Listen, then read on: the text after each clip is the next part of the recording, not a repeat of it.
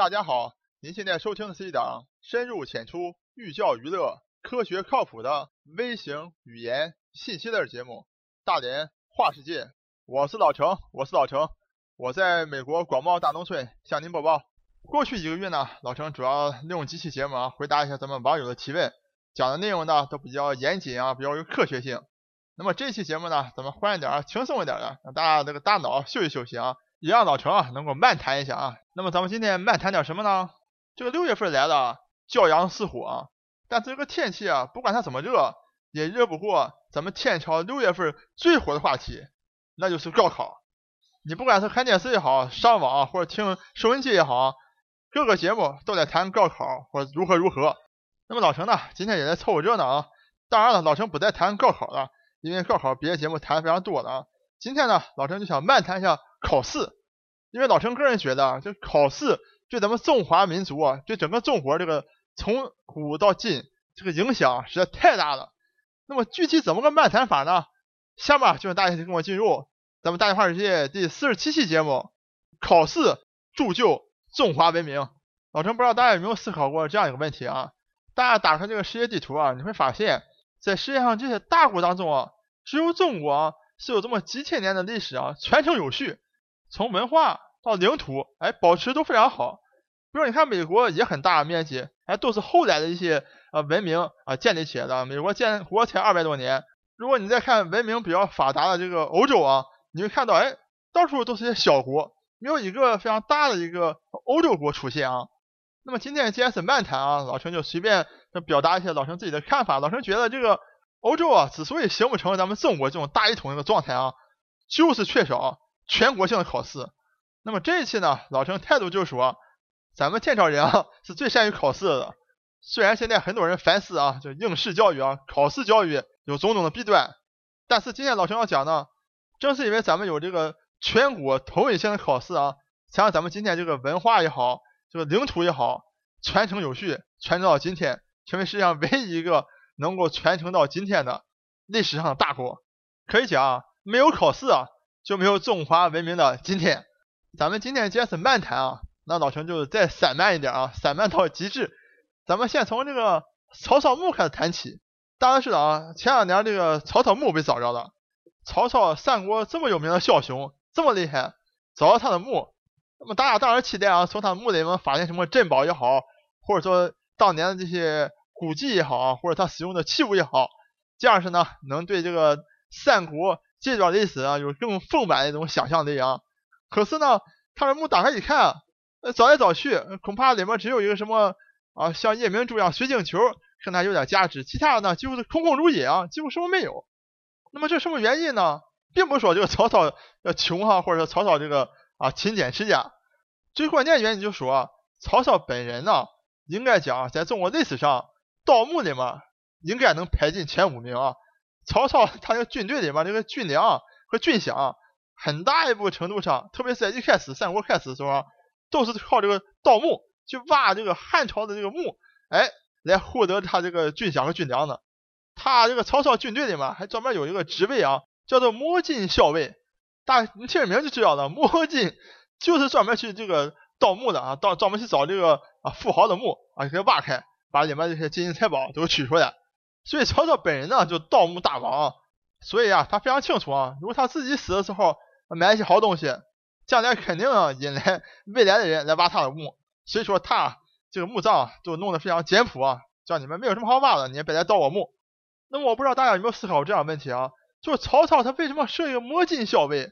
就为什么会他这个整个这个军队啊，不好好的去这个啊生产经营啊，跑去挖人墓来补给他这个军队？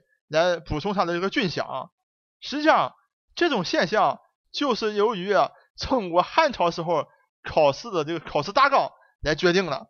那么汉朝时候的考试大纲考什么内容呢？考的就是你啊孝不孝顺，叫做举孝廉。咱们中国啊从汉朝开始啊，这个版图比较稳定以后啊，或者整个民族形成以后啊，大家看到啊这个所谓的中国这个封建这个社会啊。和一般其他的这些欧洲的封建社会还不太一样，为什么呢？就咱们这个有一种朝为田舍郎，暮登天子堂，这么样一种啊，让你从平民老百姓，哎，摇身一变哎变成达官贵人，变成一个大官的这么一种啊渠道。比如说，呃，最像汉朝是通过举孝廉的方式，哎，能从老百姓哎变成当官的，进入这个士官阶级啊。再到后来到隋唐啊，开始有这个啊科举了啊，就你好好学习，那么学得好，哎，也能够成为这个呃士官阶级啊。就是说，你还是有机会从老百姓啊进入到这个管理层的啊，进入到这个贵族阶级里去的。那不像那些欧洲其他的啊，就是说，不管打仗也好，或者是管理国家啊，都是这个自己家族的啊，这是一个啊这个王爵那个公侯，哎，这个整个这个家族来来控制和整个来进行个运作的。所以咱们中国还很有特点的。那么既然给了你一条从老百姓能够上到这个士官阶层的呢，那么就需要有一个标准了。那么怎么来选哪些老百姓能够进入这个士官阶层，能让你翻身的？所以在汉朝开始呢，就出现了全国这个情况一种选拔制度了，那就是举孝廉，哎，看谁家孝顺。好了，举孝廉一开始之后呢，这不得了了。你看这个高考这个等于是咱们现现在高考了啊。这个大纲给你了，考试内容就是说，哎，看谁孝顺。那么大家呢都想往人往高处走嘛，都想通过这个呃表现出自己孝顺啊，能够上到这个呃士官阶级啊。那最后比来比去，那怎么办呢？因为我说我孝顺，你说你孝顺，然后啊你伺候你父母啊伺候的非常好，我伺候也非常好啊，对不对？好，你说你父母去世的时候，我守守你守孝三年，我守孝五年，就比来比去的，最后没有办法比到什么呢？比到。啊，当这个父母先人去世以后啊，比谁家陪葬陪葬的多。大家可以想象啊，汉朝经历过这汉武帝的汉武帝盛世啊，把匈奴打跑的，你想那国力多强？就经过这个文景之治，所以汉朝其实那个生产力也都非常强的，物产也非常丰富。但是这个举孝廉以后啊，整个把国家很大的部分的财富啊都埋到地下去了。那么正好呢，那么给了这个曹操这个机会了。曹操都看清楚好了嘛，你们都为了比孝顺啊，把钱都埋到地下了。我就都挖出来，来补充我的军饷。而且从那以后呢，人们就开始反思了啊，说你看这个比举孝廉啊，你们都把这个好东西国家生产出来都埋地下了，不能再这么玩了。那么咱就换另外一种形式，那比较什么呢？比较看谁这个受教育受教育的好，叫做九品中正制。但这个问题就出现问题了，你你比受教育，那当然是说现在的大官贵族。对不对？你本身就已经是贵族了，那有钱，那请了老师来给孩子教育，那当然说这个你看谁教育程度高，那当然是这些啊士官阶级的呃教育程度高了，全等于全是官二代和富二代啊继续做官，继续当这个贵族啊。所以到了这个隋朝的时候，隋炀帝虽然说隋炀帝啊现在历史定位啊是暴君啊，但实际上他本人呢是非常有这个有一种抱负啊，有一种野心的啊，想做成很多事儿。其中有一件呢就是创立了。中国的科举制度从隋炀帝开始了。那么隋炀帝那时候的科举制度啊？哎，我老陈个人认为还觉得是不错的啊。因为他是怎么办的呢？他就考，对国家这个法定制度和对国家一些大事儿的一些处理的意见，等于像今天这个去搞考公务员那个申论差不多啊，是类似这样这么个意思。那么也正是因为隋炀帝呢，搞出这么样一个等于像今天高考大纲的啊，哎，考国家法定制度。考对国家大事儿的一些政策和意见的一些解读和你的想法，老陈个人认为啊是培养了一大批的人才，所以才出现后来的这种盛唐这么多人才。你看对国家治理的这些意见方针，包括这么开放，我觉得这个隋炀帝啊是功不可没的啊。可惜呢，隋炀帝本人啊没有享受到，因为他很快就被人推翻了。那么唐朝就建立了。那么唐朝建立以以后呢，大家看有意思了啊，唐朝这个科举制度，哎。增加了考这个唐诗，所以大家现在知道啊，成天咱们小孩背这个唐诗三百首，为什么唐诗这么样鼎盛，这么样发达？就是因为啊，考试大纲哎里面有考这个唐诗，谁只要写诗写得好，哎也能当官，所以啊，才出现了这么样一大批的写诗的顶尖高手。老师在这块随便给大家讲 搞笑的故事啊，比如说大诗人白居易，大家都知道吧？长恨歌呀，卖炭翁啊，琵琶行啊，这些咱们都学过啊，都是人白居易写的啊。大家可以看到啊，白居易诗写那么好，你科举肯定没有问题的，就跑到长安去考科举啊。那么和现在差不多啊，你考科举之前都先拜个码头啊，对不对？当时这个丞相是顾况啊，大诗人顾况。那么白居易跑到这个顾况府上来了啊，说这个在下是这个白居易啊，准备到这个长安来参加这个科举考试了，请丞相大人啊。以后能够多多照顾照顾啊，提携一下小弟。就顾况每天来拜访他人都非常多了啊，哎，一看，哎，小叫什么名？白居易，哎，就跟白居易讲了，你知不知道是什么地方？你来这个地方可是二环以内啊，寸土寸金。你还想白居易？咱们就长安米贵，你白居不易啊！我跟你讲，你想白居易这种啊，性格这么那个刚强的，而且有那种人文就风骨的，觉得你被人羞辱了，觉得很不爽。本来是写好了诗啊，想让这个顾况来点评点评啊，等于是给老师来一个下马威啊！你看我写多好，啊行，你这么侮辱我，老子不给你看了。把这个写好的诗啊卷不卷扔地下就走了，拂袖而去。哎，顾况一看，哎呦，这个年轻人不错啊，挺有风骨的。来，叫书童把他扔一个纸捡起来，看他写什么东西。这一看不得了了，离离原上草，一岁一枯荣。野火烧不尽，春风吹又生。我天，顾况听这个书童读完这个诗以后，觉得这个诗写的简直是惊为天人啊！赶快叫树东把这个白居易叫回来了。说白居易，你这个诗写绝了，你在这长安二环以内啊，随便住啊，绝对没有问题的。哎，果果然那个这个丞相都点头了，对不对？这个白居易这个科举考试也中了，后来当官了嘛。好，那么这个唐朝过去了，那么宋朝就来了。宋朝的科举呢，我想老陈不必提了，大家必然都知道这个唐诗宋词。哎，没错，这个宋朝就加了宋词到科举里去，所以大家看到这个宋词这个发展和发达啊。真的是一发不可收拾。那么讲到宋朝这个科举呢，老陈再给大家讲一个有意思的故事啊。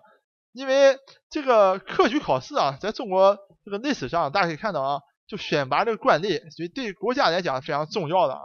那么而且对大家的切身利益也都非常重要，因为你考得好，你可能当了非常好的官。那么所以对抓这个作弊呢是非常非常这个严肃的啊。呃，只要你基本上各朝各代你在科举里面作弊，基本上很大程度上都死罪的啊！不管是考官泄题也好，或者是这个啊考生这个打小抄啊，这个罪罚都很严重的啊。所以整体来讲呢，中国的科举考试啊，应该讲在中国这么漫长的这个历史长河当中，算是比较这个清白的啊，算是比较好的。而且呢，你像这个考出来这个啊状元、探花、榜眼这前三名啊，这个皇帝啊只有权利来决定谁是状元啊。那么前三名是谁，都是由这个官员具体来评价的，根据这个文章来评的，哎，给皇帝呈交一份，哎，这三个人，哎，我们认为应该是前三名，皇上你来点一点吧，殿试的时候，皇上你钦点下状元吧，所以基本上整个这个科举啊是相当这个客观的啊，总的来讲是相当客观的，但是其中有一个最大的污点呢，就是出现在这个宋朝，宋朝这个秦桧实在是太不要脸了，秦桧不但把这个呃，岳飞给害了啊！那么这些年还有人想帮秦桧还想翻案呢，我觉得太可笑了。为什么可笑呢？你可以看啊，秦桧干些什么事儿？秦桧在创造了中国历史上一个最可笑的一个，等于是科举的这个奇迹啊！就是说，一个九个月的婴儿，秦桧的孩子啊，当然历史上也有人说秦桧自己没生亲生的儿子啊，也可能是啊收养的或怎么样。不管，但是不管怎么样啊，这号称是秦桧儿子，九个月大。居然考中了科举的探花，就是第二名。秦桧本来一开始啊，是给这个所有的这个监考官也好，或者说整个官员施压啊，本来是想把自己儿子弄成状元。这个其他的官员觉得实在他没法弄啊，你九岁个婴儿怎么可以弄成状元？这太夸张了。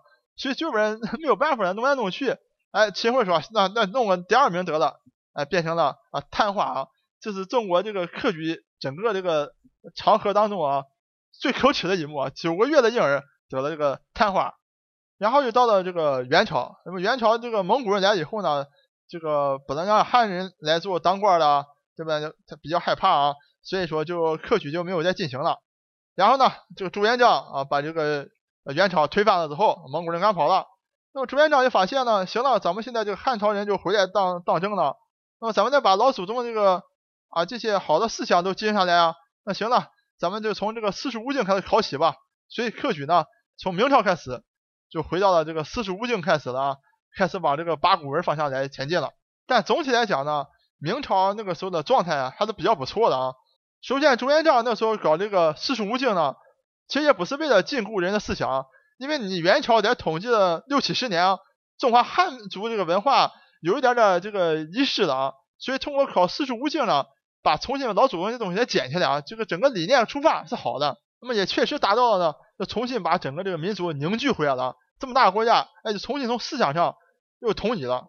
那么到了后期的时候呢，基本上中国的国家是相当的民主的，等于是很民主的国家，而且呢是通过考试来选拔这些呃，等于是现在这些参议员或者人大人大代表这么一个啊状态啊。说你考试考得好，能进入内阁。那国家大事呢，基本上是内阁决定的，而且啊，等于是投票决定了。因为皇上大家知道，明朝很多皇帝都不得朝政的，像什么万历都几十年不上朝。还有出去这个喜欢出去打仗的，出去玩的啊，出去玩的啊，做木匠的做木匠。其实基本上国家呢就留给了这些啊考考试考上来的啊。其实那国家从某种意义上来看呢，还是很民主的。然后呢，就到了清朝啊，仍然延续这种四书五经八股文。然后这种考试制度时间也太长了啊，所以也没有什么新意。然后别的国家都开始造火炮、舰船的时候，我们还得考八股文，自然而然。就人为道主，我为鱼肉，所以大家可以看到啊，从隋朝这种高考科举大纲的这种符合社会发展一种状态，所以产生了后来延续性的唐朝的盛世，培养了一批的人才，再到最后大清帝国仍然死抱着四书五经，考一些八股文，造成我们被动挨打。大家看到整个考试贯穿了中国的所有社会所有层面。一个考试好处就是说，哎，全国统一性考试，不管你从哈尔滨来还是从你从海南来，咱们考的都是一样的内容，所以呢，哎，聊起来呢，大家都有话题，哎，讲你考的怎么样，我考怎么样，或者你学什么，我学什么呢，造成一片统一祥和的一种状态。